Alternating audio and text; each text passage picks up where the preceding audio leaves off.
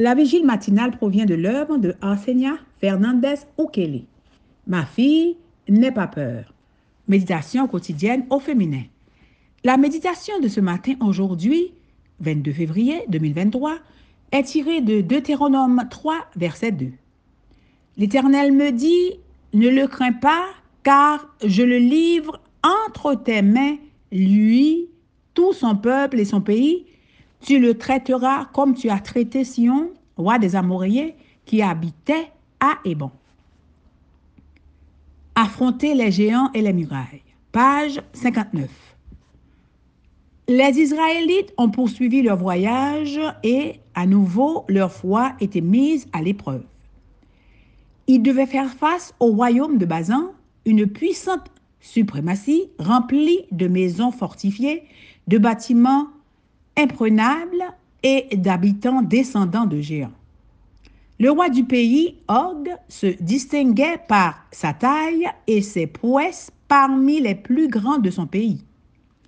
Pourquoi Dieu a-t-il permis à son peuple tant d'épreuves? Peut-être n'avait-il pas réussi à tirer les leçons qu'il souhaitait leur enseigner? Quarante ans plus tôt, ils avaient été confrontés au même défi.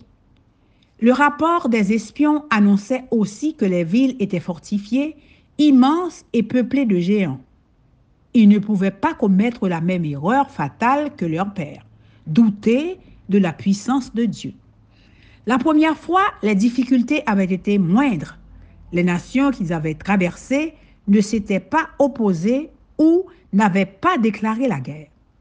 Maintenant, Dieu leur ordonnait d'aller de l'avant et d'affronter des ennemis dangereux, préparés et alertes. Les difficultés s'accroissaient à mesure qu'ils ne confiaient pas en Dieu.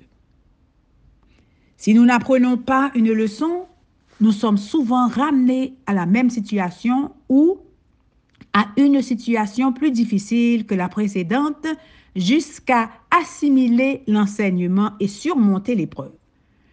Si nous choisissons par contre de rester dans notre état d'esprit égoïste, la lumière se retirera et nous resterons dans l'obscurité totale. Quelles sont les villes fortifiées auxquelles vous faites face aujourd'hui? Quels géants devez-vous combattre?